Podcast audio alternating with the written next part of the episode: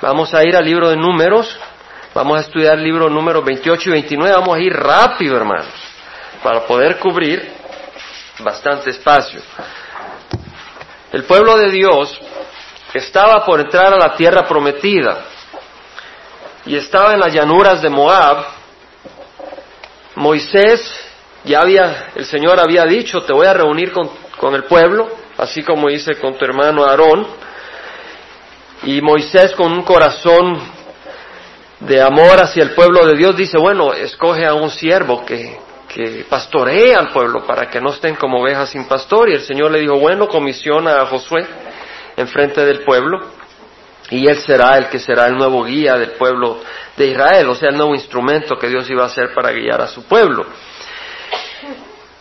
Y Moisés, antes de subir al monte Nebo, a la Barim, la, la región montañosa, antes de subir para ver por última vez, para ver por primera vez realmente, y por última vez en ese tiempo todo lo que era la tierra prometida antes que el Señor lo llamara, empieza a dar las instrucciones finales al pueblo de Dios que Dios le pone a Moisés en su corazón para compartir. Y acá en el capítulo 28 leemos que después habló Jehová a Moisés diciendo, ordena a los hijos de Israel y diles, tendréis cuidado de presentar mi ofrenda, mi alimento para mis ofrendas encendidas, aroma agradable para mí a su tiempo señalado. El Señor le está diciendo a Moisés, anima al pueblo a presentar las ofrendas de acuerdo a la ley que yo le di en, el monte Sinaí. Esas ofrendas, esos sacrificios. Tendréis cuidado, dice Moisés, dice el Señor, tendréis cuidado, en otras palabras, sé cuidadoso, sé diligente, dedícate de corazón a ofrecer esas ofrendas de acuerdo a mi voluntad. Sé diligente a ofrendarle tu vida al Señor, a servir al Señor, sé diligente en cómo tú le sirves al Señor a los que buscamos servir al Señor. El Señor nos dice en Jeremías 48:10, maldito el que hace la obra del Jehová con engaño. En otras palabras, la nueva versión americana dice negligentemente. Maldito el que hace la obra de Jehová con engaño, maldito el que retrae su espada de la sangre. En otras palabras, el que es llamado a pelear, que no pelea, no mata al enemigo. Estamos llamados a luchar. Estamos llamados a perseverar a rescatar a nuestros hermanos que todavía no lo son, pero que lo serán por la sangre de Cristo, de las garras de Satanás. ¿Verdad? Entonces estamos leyendo la palabra del Señor. Seamos diligentes en estudiar la palabra del Señor para poder usar esa espada para librar a aquellos que están atrapados en el error. Luego dice, tendréis cuidado de presentar mi ofrenda, mi alimento para mis ofrendas encendidas, aroma agradable para mí. Las ofrendas para quiénes son? Son para Dios. Buscamos agradar a Dios, no a Jaime, no a Raimundo, no a Carlos, no a Felipe, a Cristo, a Cristo, a Dios. El Señor nos dice a través de Pablo, el corazón de un siervo del Señor, Pablo dice, busco ahora el favor de los hombres o el de Dios. O me esfuerzo por agradar a los hombres. Si yo todavía estuviera tratando de agradar a los hombres, no pudiera ser siervo de Dios. Entonces nosotros debemos buscar agradar al Señor en lo que hacemos. A veces es difícil, porque a veces vienen las presiones y estás que quieres agradar a tu hermano y a tu hermana.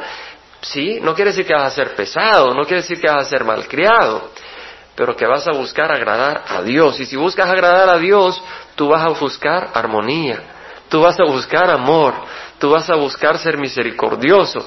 No vas a estar criticando a tu hermano, no vas a estar comiéndote a tu hermana, no vas a estar disparando a este, no vas a estar eh, trayendo error doctrinal, vas a estar buscando caminar en el camino de misericordia, en el camino de paz, en el camino de luz. Y luego dice que estas ofrendas las pedía el Señor como aroma agradable para Él a su tiempo señalado. En otras palabras, no es mañana, el Señor quiere que ahora tú le sirvas hoy. Sírvele hoy. Y mañana le servirás mañana. Y pasado le servirás pasado. Pero sirvámosle todo el tiempo al Señor. Y acá empieza entonces a hablar de las ofrendas. Y primero habla de las ofrendas diarias. En el versículo, capítulo 28, del versículo 3 al 8 nos habla de las ofrendas diarias. Y dice, les dirás, esta es la ofrenda encendida que ofreceráis a Jehová. Dos corderos de un año, sin defecto cada día, como holocausto continuo. Ofrecerás un cordero por la mañana, ofrecerás el otro cordero al atardecer. Y como ofrenda de cereal, una décima de una efa. El efa eran 22 litros de flor de harina mezclada con la cuarta parte de un in. El in era 3.7 litros, la cuarta parte era como un litro. Una cuarta parte de un in de aceite batido. Es un holocausto continuo instituido en el monte Sinaí como aroma agradable, ofrenda encendida a Jehová. Y su libación, la libación era una ofrenda, una bebida. Su libación será la cuarta parte de un in por cada cordero. En el lugar santo derramarás una libación de bebida fermentada a Jehová. Y el segundo cordero lo ofrecerás al atardecer como la ofrenda de cereal de la mañana y como su libación lo ofrecerás, ofrenda, ofrenda encendida, aroma agradable a Jehová. En otras palabras, iban a ofrecer un cordero en la mañana, un cordero en la tarde. Junto con el cordero iban a ofrecer una décima de una efa de flor de harina, iban a ofrecer un cuarto de hin de aceite, la flor de harina iba a estar mezclada con el aceite, iban a ofrecer una bebida que era vino fermentado, jugo de uva fermentado, un cuarto de hin de jugo de uva fermentado. Iban a ofrecer uno en la mañana, uno en el atardecer. ¿Qué nos enseña esto? Nos enseña de que la ofrenda era continua, en la mañana y en la tarde. Un recordatorio que nuestra vida debe ser agradable al Señor no solo en la mañana, sino todo el tiempo que había que agradar al Señor continuamente. También nos recordaba que era necesario un sacrificio perfecto sin mancha, porque el cordero que había que ofrecer era un cordero sin mancha, sin defecto. O sea que el Señor demanda perfección. También era recordatorio de que era necesario para agradar al Señor el derramamiento de sangre. Derramaban sangre en la mañana, derramaban sangre en la tarde. Un recordatorio que para ser agradable al Señor era necesario un sacrificio. Pero en un sacrificio de ellos, no eran ellos los que se sangraban, sino un cordero. Y vemos que la, palabra del Señor dice que la paga del pecado es muerte. Y también en otro lugar en Hebreos dice, sin derramamiento de sangre no hay perdón. Entonces este derramamiento de sangre recordaba la necesidad de un sacrificio para que el hombre, para que la mujer fueran aceptables a Dios. Por supuesto que este derramamiento de sangre apunta al derramamiento de sangre de Cristo Jesús. Porque Hebreos dice que la sangre de machos cabríos y de novíos no pueden hacer perfectos al hombre, sino que es la sangre de Jesucristo. También vemos de que incluía pan sin levadura. La levadura representa el pecado. El pan sin levadura estaba representando que la ofrenda debería de ser sin pecado. Eh, el pan también representa la palabra del Señor. El hombre no solo vive de pan, sino toda palabra que viene de la boca de Dios, y ese es el pan celestial. Entonces vemos de que el pan representa la palabra del Señor. De otra manera podemos decir de que la ofrenda de tu vida debe ser de acuerdo a la palabra del Señor. Tu, tu, sacrificio debe ser de acuerdo a la palabra del Señor, no de acuerdo a los inventos de la tradición. También leemos de que incluía aceite batido. El aceite batido representa qué, hermanos? El aceite que representa al Espíritu Santo, pero es batido. En otras palabras, otra traducción es aplastado, es presionado. Y sabemos que el Señor Jesús fue presionado. Fue presionado en el monte Getsemaní, fue presionado y sufrió la ira de Dios, de manera que de Él, al sufrir por nosotros, Él pudo darnos ahora el Espíritu de vida, el Espíritu Santo. También representa que este, nosotros debemos de ofrecer al Señor nuestra vida pero en el poder del Espíritu Santo, no de acuerdo a la carne, sino de acuerdo al Espíritu. Debemos de ofrecer al Señor nuestra vida como un sacrificio agradable, caminando en el Espíritu, no en la carne. Vemos también de que se ofrecía eh, el vino, se ofrecía un cuarto de hin, un litro de vino. El vino representa dos cosas, representa alegría y representa la ira de Dios. Por un lado, el sacrificio que se ofrecía eh, nos hace recordar de que nosotros podemos gozar paz con el Señor, porque hay un sacrificio, y ese sacrificio no, somos nosotros, no somos nosotros los que nos estamos sacrificando, ¿verdad? Entonces podían celebrar con alegría. Ese vino representa la alegría. El Señor convirtió el agua en vino en la boda de Caná. Alegría, ánimo. Y de hecho en el Antiguo Testamento dicen proverbios que si andas muy desanimado, échate un vinito. Pero en el Nuevo Testamento no necesitas el vinito. ¿Por qué? Porque el Señor nos ha dejado algo mejor que el vino. Nos ha dado el Espíritu Santo. En el Antiguo Testamento no tenían el Espíritu Santo, solo ciertos siervos lo tenían. Pero ahora nosotros tenemos el Espíritu Santo y no necesitamos el vino. Pero ese vino representa esa alegría, pero también representa la ira de Dios. En Apocalipsis leemos de que se va a vertir la ira de Dios sobre esta tierra, el vino de la copa de la ira del Señor. Entonces, hermanos, eh, este sacrificio también indica de que la ira de Dios era lanzada sobre este cordero para que hubiera paz con el hombre, pero este cordero representaba al cordero sin mancha, Cristo Jesús. Entonces vemos el sistema de sacrificio. Entonces, hermanos, déjame, déjame hacerte ver esto, porque es algo que creo que es muy hermoso. En el monte Sinaí, ¿qué es lo que dio Dios? Dio la ley moral. En otras palabras, el Señor dijo, no tendrás otros dioses además de mí.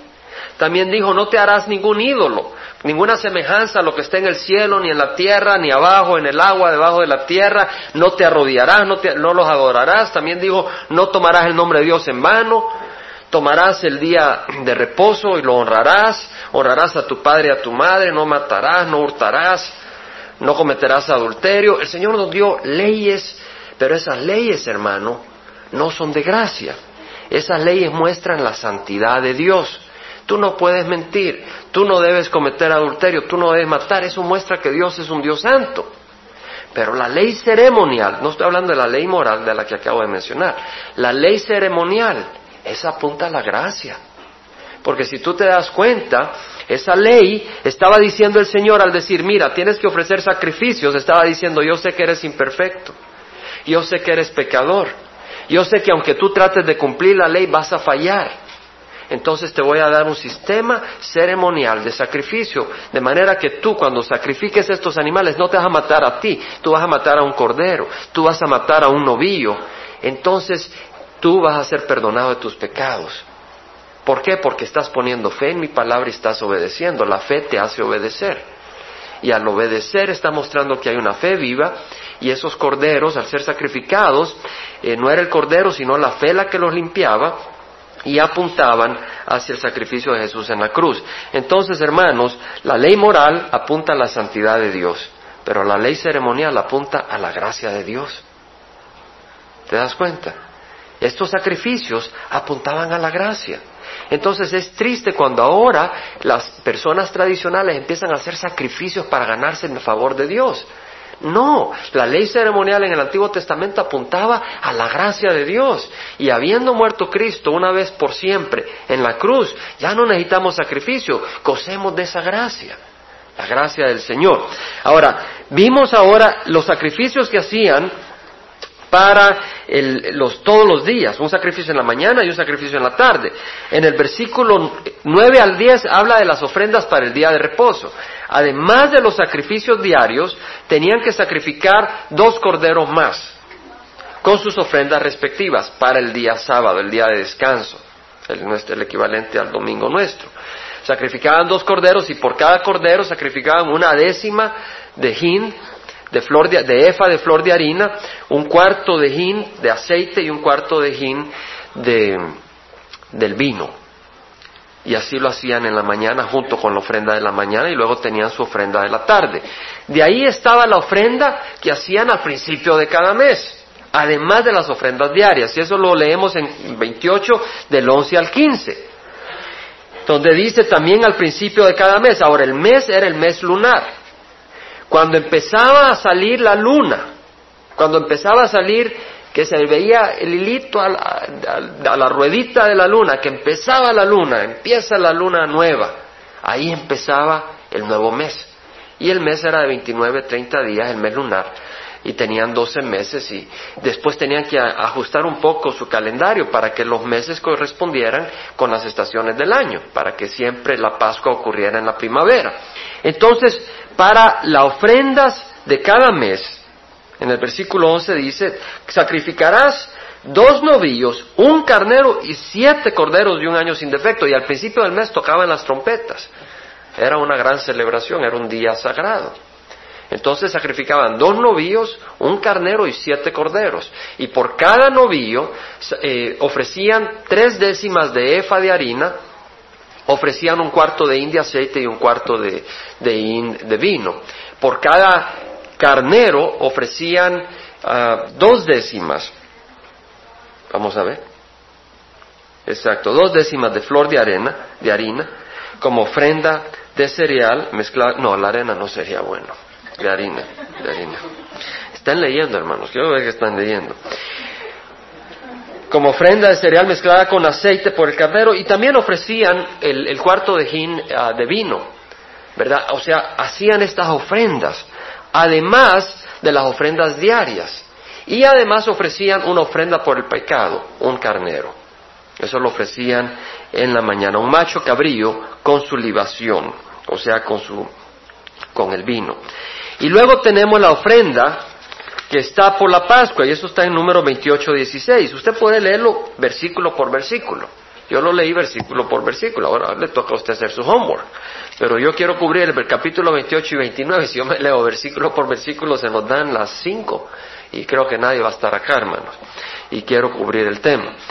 El versículo 16 del capítulo 28 dice, el mes primero, el día 14 del mes será la Pascua de Jehová. Hermanos, esa era una celebración familiar. Celebraban la familia, sacrificaban al cordero. ¿Qué era? ¿Cuál fue el mandato principal? Agarrar un cordero el día décimo del mes de Aviv.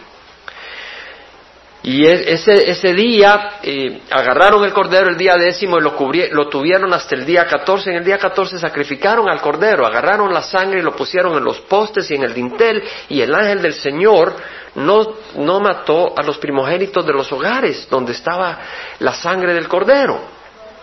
Entonces esa Pascua recordaba la liberación del pueblo de Israel de la muerte y de la esclavitud de Egipto, porque el pueblo de Israel salió de Egipto gracias a ese juicio que Dios dio sobre el pueblo egipcio. Entonces la Pascua era un momento de celebración y si tú lees en el Antiguo Testamento te darás cuenta de que no se le quebraba ningún hueso al Cordero. Y la palabra del Señor dice que al justo no se le quebrará ningún hueso. A nuestro Señor Jesucristo no se le quebró ningún hueso en la cruz, porque es justo, el único justo de verdad. Entonces esa celebración era una celebración preciosa, la de la Pascua, recordaba la liberación de la esclavitud y recordaba eh, que habían salido de Egipto y que habían escapado de la muerte. Y nosotros escapamos de la muerte eterna y de la esclavitud de Egipto, gracias al sacrificio del Cordero sin mancha, Cristo Jesús. Pero de ahí vienen las ofrendas de la fiesta de los panes sin levadura. O sea, el catorceavo día era la Pascua, y de ahí venía el quinceavo, dieciséis, diecisiete, dieciocho, diecinueve, veinte, veintiuno, siete días de panes sin levadura. ¡Wow! ¿Por qué? ¿Por qué tan importante? Siete días de pan sin levadura. Hermanos, era un símbolo de que el pueblo liberado no tenía nada que hacer con el pecado. La levadura representa el pecado. Después de la fiesta de la Pascua, si tú eres liberado de Egipto, si tú eres liberado de la muerte eterna, no tienes nada que hacer con la levadura del pecado. Esa es la invitación que nos hace. Y acá podemos leer los sacrificios que hacía. Y habían dos novillos, Además de los sacrificios diarios, cada día celebraban, se sacrificaban dos novillos, un carnero y siete corderos. Y por cada novillo, tres décimas de efa de harina. Y luego el, aceite y también el, vino. Y también sacrificaban un macho cabrío como ofrenda por el pecado cada día. Esa ofrenda, hermanos, de los panes sin levadura, una vez más recuerda que debemos de caminar en santidad. Y pues eh, todo esto se reúne, hermanos, se, se, relaciona, porque en Romanos 6, la palabra del Señor dice, versículo 12, por tanto no reine el pecado en vuestro cuerpo mortal para que no obedezcáis sus lujurias, ni presentéis los miembros de vuestro cuerpo al pecado como instrumentos de iniquidad, sino que presentaos vosotros mismos a Dios como vivos de entre los muertos y vuestros miembros a Dios como instrumentos de justicia, porque el pecado no tendrá dominio sobre vosotros, pues no estáis bajo la ley sino bajo la gracia. Y esto lo compartí un poco el, el miércoles. No estás bajo la ley sino bajo la gracia. En la escuela bíblica donde yo asistí a Robertson McQuilkin le encantaba cerrar su clase de, de teología o de ética con este versículo y lo cantaba él. El pecado no tendrá dominio sobre nosotros porque no estamos bajo la ley sino bajo la gracia. Pero realmente no lo entendía. sí, lo entendí en cierta manera, pero no en otra manera, en la manera que quiero explicar. Cuando está diciendo que no estamos bajo la ley, sino bajo la gracia, no quiere decir de que entonces, carta blanca, lo que quiere decir es de que la gracia del Señor, la gracia del Señor me protege del pecado. No quiere, quiere decir de que ya no es mi esfuerzo, sino el poder del Espíritu Santo. Pero tú tienes que canalizar ese poder, tú tienes que aceptar ese poder, porque lo podemos rechazar. Pero eso es lo que dice cuando está diciendo que no estamos bajo la ley, sino bajo la gracia. En Romanos 6:22 dice, ahora habiendo sido libertados del pecado y hechos siervos de Dios tenéis por vuestro fruto la santificación, los siete días de Pascua, del pan sin levadura. La santificación, o sea, no estar jugando con el pecado y como resultado la vida eterna, porque la paga del pecado es muerte, pero la dádiva de Dios es vida eterna, es esa vida separada del pecado. Esa es la gracia. Y yo estaba compartiendo de esa gracia el miércoles. En Gálatas 5, mi hermano estaba hablando también sobre la gracia. Sobre la gracia era tu tema el miércoles, Raimundo. La libertad, la libertad pero es la libertad por la gracia. Entonces, en Gálatas 5:13 dice, vosotros hermanos a libertad fuiste llamados, solo que no uséis la libertad como pretexto para la carne, sino servíos por amor los unos a los otros. Estamos libres. Esa libertad es poderosa. En Primera de Corintios 6.12, Primera Corintios 6.12, todas las cosas me son lícitas, pero no todas son de provecho. Todas las cosas me son lícitas, pero yo no me dejaré dominar por ninguna. Quiere decir de que yo estoy libre, que necesito dejarme dominar por las cosas, pero yo soy liberado por el Señor. Eso es lo que está diciendo. Y yo compartía con el grupo el miércoles y brevemente voy a compartir. Yo sentía esa gracia en este viaje.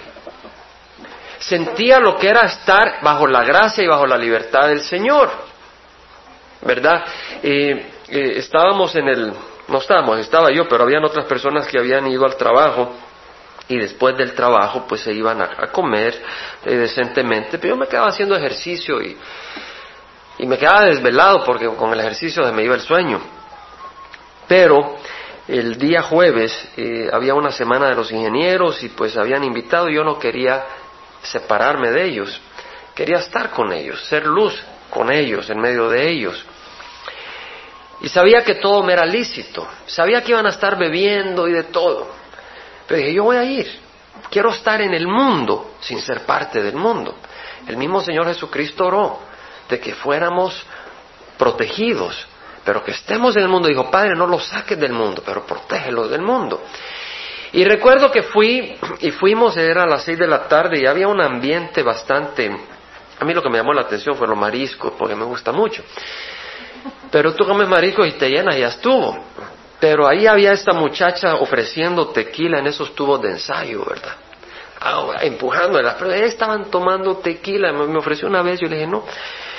Porque soy libre. No porque no puedo tomarlo. Yo me puedo tomar un tequilazo si quiero. Y dos si quiero. Pero no quiero. Porque soy libre. Es como me digas, hermano, échese un poquito de cocaína. Pues, ¿Para qué quiero cocaína? No lo necesito. ¿Para qué necesito echarme un tequilazo? Me voy a ir a chocar. O después voy a hacer tonterías y me voy a arrepentir. O tal vez mi hermano se ha hecho un tequilazo y no, no le basta uno, se echa cinco, seis, siete, como uno de los que estaban ahí que echaba un tequilazo tras otro, tras otro, y afligido. Este hombre se va a ir a matar. Y a la hora y media de celebración, unos pegaban gritos y saltaban. Y yo decía, ¿cómo es posible? ¿Cómo es posible? No es que los estaba juzgando, créemelo. Me estaba dando tristeza. No los estaba juzgando si yo no pegaba saltos y brincos ni gritos porque entendía mejor gracias al Señor. No porque yo fuera más sabio, si yo ya he pegado gritos y brincos y todo y me he escapado a matar. Pero yo ahí, con los ojos de un corazón sano por la sangre de Cristo, estaba viendo eso y veía que eso estaba vacío. Yo decía, qué triste cómo se divierte el mundo. Qué triste. Porque en la mañana siguiente, en la reunión de trabajo, yo vi algunas personas con los ojos así.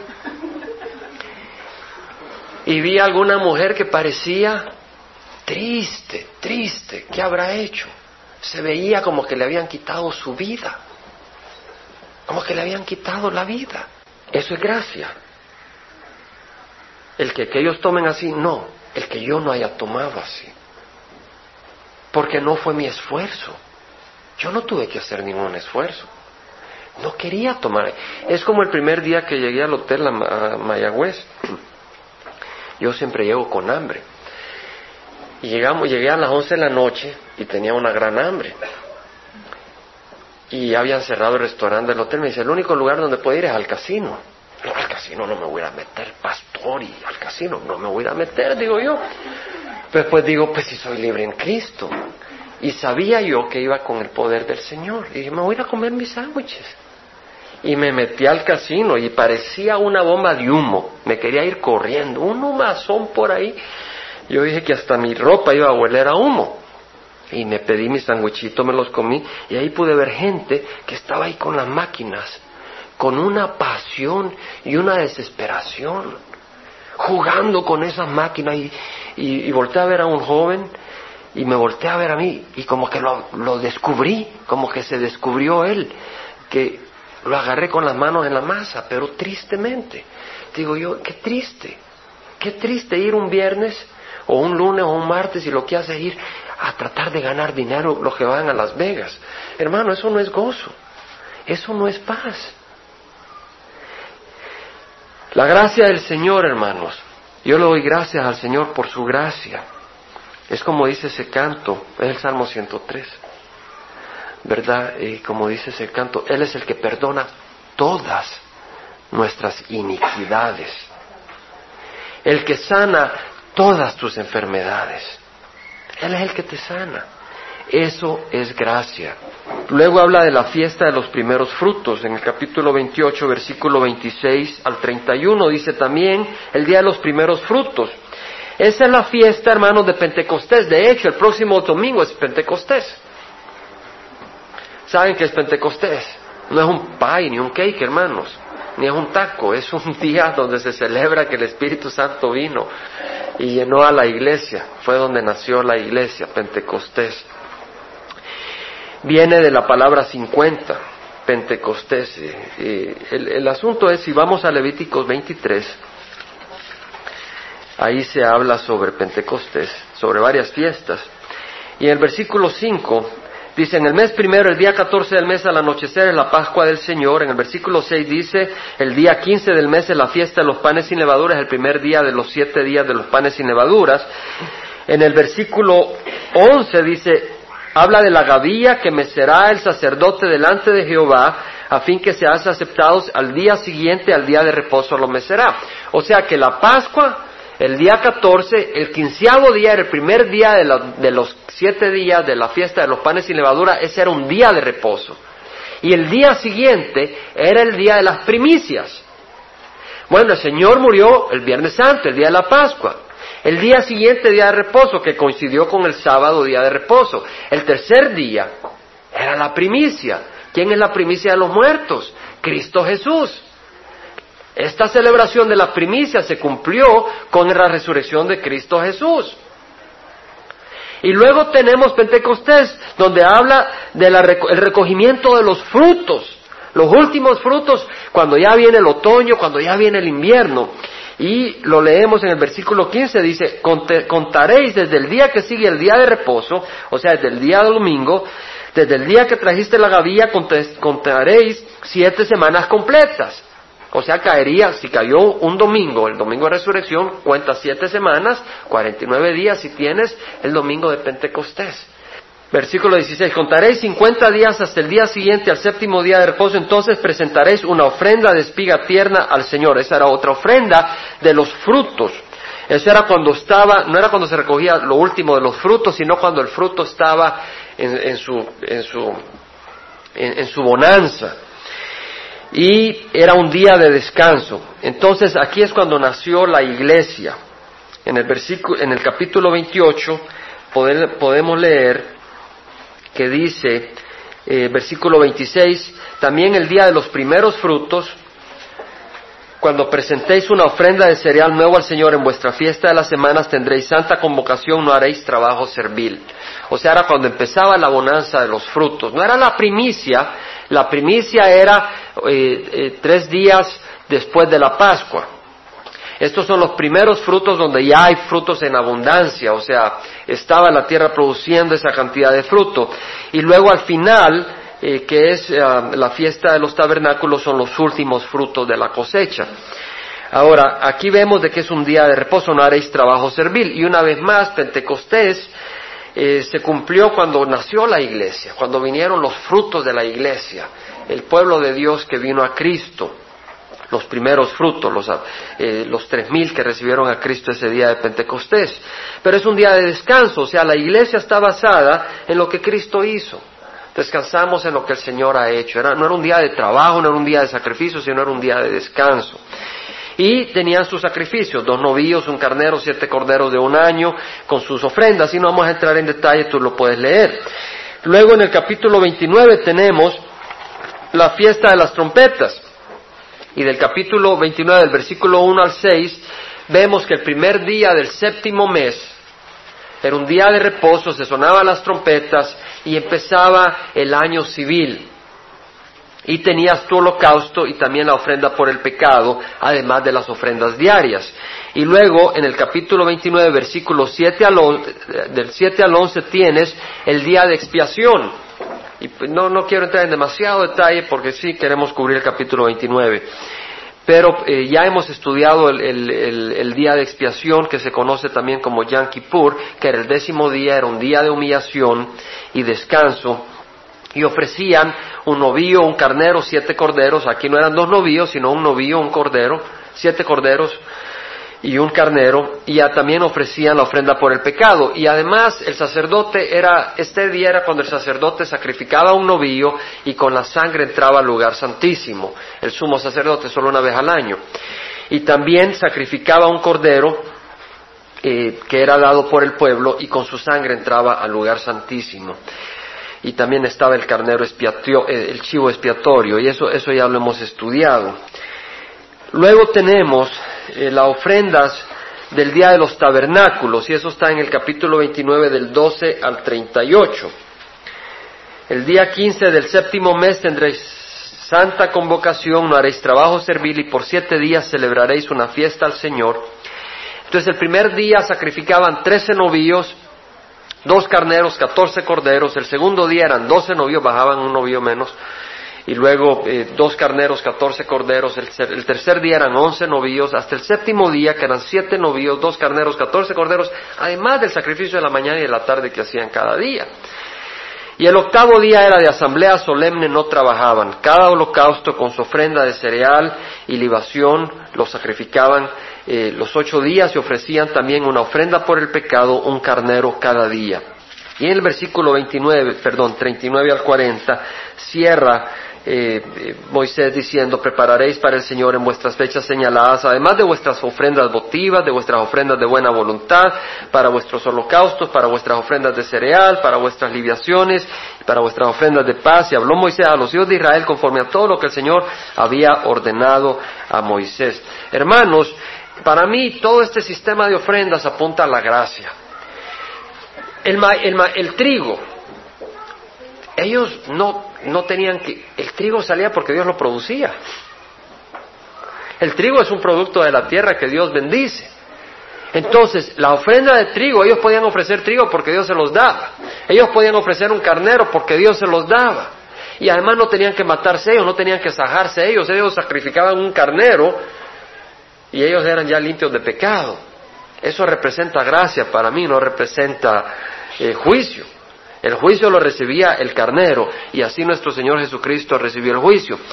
Estaba leyendo Primera de Samuel. He estado haciendo mi meditación Primera de Samuel, ya estoy en Segunda de Samuel ahora. Y llegué al capítulo último de Primera de Samuel y no lo quería leer. Porque, no, Señor, me voy a deprimir. Me voy a deprimir. Y sí, no, no me quiero deprimir, Señor. Primera de Samuel, capítulo último, no lo quiero leer. Ya estaba leyendo cómo Saúl se había tenido envidia de David. Y David, y entonces le vino un espíritu maligno ah, que, que presionaba a Saúl. No dejes que el enemigo tome territorio en tu vida. Saúl era el ungido de Dios. Pero el enemigo puso un pie en el corazón de Saúl. El cristiano no va a ser poseído por el enemigo, pero el enemigo puede poner un pie en tu vida y te puede destruir. No juegues con Satanás. Si el Señor te está hablando ahorita que hay un área de tu vida que no le honra al Señor, suéltala. Y clama al Señor. Si no, el enemigo te va a destruir. Y a mí me daba mucha tristeza leer cómo Saúl, que había sido el ungido del Señor, estaba presionado por una fuerza maligna y entonces David tocaba su arpa para calmarlo y en una de esas agarra el lanza y se lo avienta a David para tratar de matarlo. Dos veces y el David pobrecito se, se escapó por el poder del Señor. Y después persigue a David, este hombre, y trata de perseguir a David y de matarlo. Y David le perdona la vida dos veces. Pero en la última dice, aquí yo soy presa de este hombre. Y se fue a territorio enemigo con los filisteos. Y David, un gran mentiroso, empezaba a, matar a los amelecitas y a matar a, los amoreos. Y, cuando venía el rey de los filisteos le decía, ¿dónde anduviste, mi hijo? Oh, anduve en Israel, eh, golpeando y, y matándolos. Oh, qué bueno, hijo, qué bien. Un mentiroso, no estaba matando a los israelitas, estaba matando a los amelecitas. El David un mentiroso. Y de ahí Saúl se enfrenta a los filisteos y se le ponen los pies como que eran mantequilla y lo que hace es ir a consultar con una medium, a buscar el espíritu de Samuel, cuando era prohibido por Dios. Aquí el ungido de Dios empieza a consultar con una espiritista para buscar, porque Dios no le había hablado por el Urim y el Tumim, Dios no le había hablado por los profetas, por los sacerdotes, entonces quería buscar. Cuando Dios no te está hablando, porque tú tal vez has cerrado tu oído, cuidado de ir a buscar el horóscopo y que te lean las cartas y esto y el otro. Si tú no te estás buscando sanidad y el Señor no te sana ahorita, cuidado de que te hagan una limpia con huevos y esto y el otro. Ten cuidado te van a limpiar el corazón con suciedad de, Satanás. Ten cuidado. Y aquí está Saúl y va y, y, Samuel se le aparece y le dice, mañana vas a estar conmigo. Y fue triste porque el día siguiente pelea Israel contra los filisteos y muere Saúl. Pero a mí lo que me dio tristeza, y no lo quería leer, lo que me dio tristeza es que murió Jonatán. Jonatán, que era un gran siervo del Señor, un siervo tan desinteresado que el mismo David dijo, tu amor es mejor que el de las mujeres. ¡Wow! Y, aquí vienen unos y dicen, era homosexual. Pobrecitos, hombre. Lo que estaba diciendo Saúl, David era muy sencillo. Generalmente en una relación entre un hombre y una mujer hay un interés. Eh, tú, tú pues quieres ese convivio, esa relación, pero Jonatán no tenía ningún interés en David más que servirle, lo admiraba y quería servirle sin esperar nada de él. Y David exclamó, su amor es más puro que el de las mujeres. Y este Jonatán, un hombre tan fiel, murió ahí. Y después agarran los filisteos la cabeza de Saúl, se la cortan y la ponen ahí entre sus dioses para decir, nuestro Dios está por encima del Dios de Israel. Qué tristeza. Y de ahí viene Abner, que era el capitán del ejército de Saúl, y declara a Isboset, al hijo de Saúl, rey de Israel, cuando Dios había dicho claramente que quien iba a, quien iba a seguir a, a Saúl era David. Y acá viene este rey, nuevo rey, Isboset, y Abner lo respalda. Y de ahí viene Abner, y en una de esas, Isboset le dice, ¿por qué te estás acostando con la concubina de mi padre, del rey? Y viene Abner, se enoja y le dice, ok, ah, pues me, paso donde David. Y de ahí vienen dos benjamitas, hijos de la tribu de Benjamín, y van y le cortan la cabeza a Isboset. Y se la llevan a David. Mira, ahora tú vas a ser rey de todo Israel. Le dice, tocaste al ungido del Señor a morir. Y lo manda a matar. Y empiezo a leer toda esa sangría y digo, Señor, me entró depresión. Daba yo en el hotel, Señor, ¿por qué nos creaste? ¿Por qué nos hiciste? Somos tan malvados. No los miraba a ellos, yo me identificaba con toda esta raza. decía, Señor, ¿por qué nos has hecho? Somos tan malvados. Y seguí leyendo. Y en eso llegué a segunda de Samuel, capítulo 5, donde David llega a ser rey de todo Israel. No te voy a contar más para no entretenerte de cómo se empieza a pelear el grupo de Abner con el grupo de, de, Joab, o sea, el de David contra el de Isboset, y se matan y se agarran del pelo y se atraviesan espadas y se matan unos con otros, una guerra fratricida. Pero, pero después David llega a tener poder sobre todo Israel. Y en, en 2 Samuel 5.12 dice, y comprendió David que el Señor lo había confirmado por rey sobre Israel y que había exaltado su reino. ¿Por qué? Por amor a su pueblo Israel. Y ahí sí yo me caí de espalda. Porque había leído todo esto. Es la gracia del Señor, hermanos. Esa es la gracia del Señor. Esa es la gracia del Señor. La gracia del Señor es que el Señor nos ama así como somos. Nos ama. No dije que ama tu pecado. A Saúl le costó el reinado. Y Saúl murió por desobediente. Pero Dios nos ama. Y Dios nos quiere bendecir.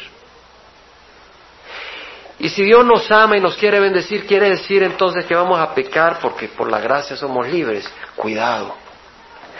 Porque yo siento que el Señor me ha puesto una manera de expresar lo que es la gracia que te voy a compartir. Si tú has recibido el entendimiento del Evangelio de la Gracia en tu mente, únicamente, tú vas a usar la excusa de la gracia para pecar. Pero si la gracia no solo ha tocado tu mente, sino que has probado la gracia de Jesús en tu corazón, tú vas a buscar caminar en santidad. Cuando Pedro estaba con el Señor Jesús y Jesús estaba predicando en el lago desde un barco, desde una barca al pueblo de Israel, le dijo a Pedro, mira, ve mar adentro y tira la, la net. Y Pedro dijo, Señor, pero hemos pescado toda la noche y no hemos agarrado nada, pero porque tú lo dices lo haré. Y tiró la net Pedro y la sacó llena de peces. Al ver el poder la misericordia de Dios, Pedro cayó a los pies de, Jesús le dijo, apártate de mí, porque soy pecador. Pedro no dijo, ah, está a mi lado, hacer lo que quiero. No. Pedro dijo, Señor, soy pecador. Y Pedro siguió a Jesús.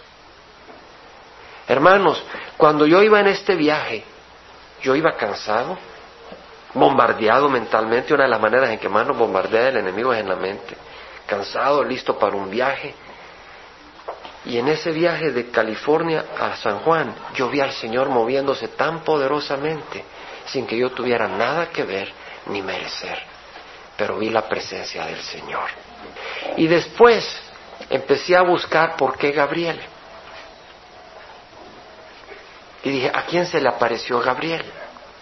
Y me di cuenta que se le apareció a Daniel. Mi hijo se llama Daniel. Y entendí de que estas dos personas me estaban diciendo a mí Gabriel, porque les preguntaba su nombre. Entonces investigué qué quería decir Gabriel.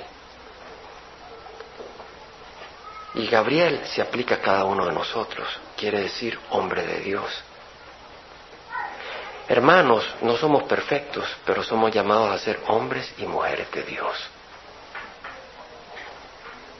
¿Y cuál es la labor del hombre de Dios? ¿Qué es lo que hizo Gabriel, hermanos? Anunció a Jesucristo. ¿Qué es lo que hizo Gabriel? Trajo buenas nuevas. Y cada uno de nosotros está llamado a ser hombre de Dios, mujer de Dios. Padre Santo, yo te doy gracias, Señor, porque tú nos has llamado. No dices hombre perfecto, dices hombre de Dios. No dices mujeres perfectas, dices mujer de Dios. ¿Quién ha abrazado tu corazón? De ese eres. Si quien ha abrazado tu corazón es tu trabajo, eres hombre de tu trabajo. Si quien ha abrazado tu corazón es la idolatría, eres hombre o mujer de tus ídolos. Si quien ha abrazado tu corazón es el sexo, eres un siervo del sexo y eres esclavo del sexo. Si quien ha abrazado tu corazón es el dinero, eres hombre de dinero. Si quien ha abrazado tu corazón es la amargura, eres hombre de odio y de amargura. Si quien ha abrazado tu corazón es la envidia, eres hombre, mujer de envidia. Pero si quien ha abrazado tu corazón Dios, eres hombre de, tú termina, de Dios. Padre, rogamos que toques cada corazón para que seamos hombres, mujeres de Dios.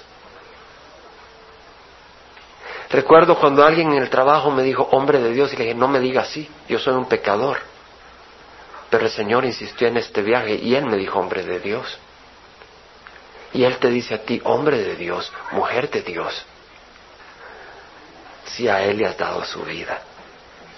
Y si nunca se la has dado, ¿por qué no se la das ahora? Con los ojos cerrados, ¿quieres tú ser hombre de Dios? Levanta la mano, voy a orar por ti. Gloria a Dios, gloria a Dios, gloria a Dios, gloria a Dios, gloria a Dios. ¿Quieres tú ser mujer de Dios? Levanta la mano.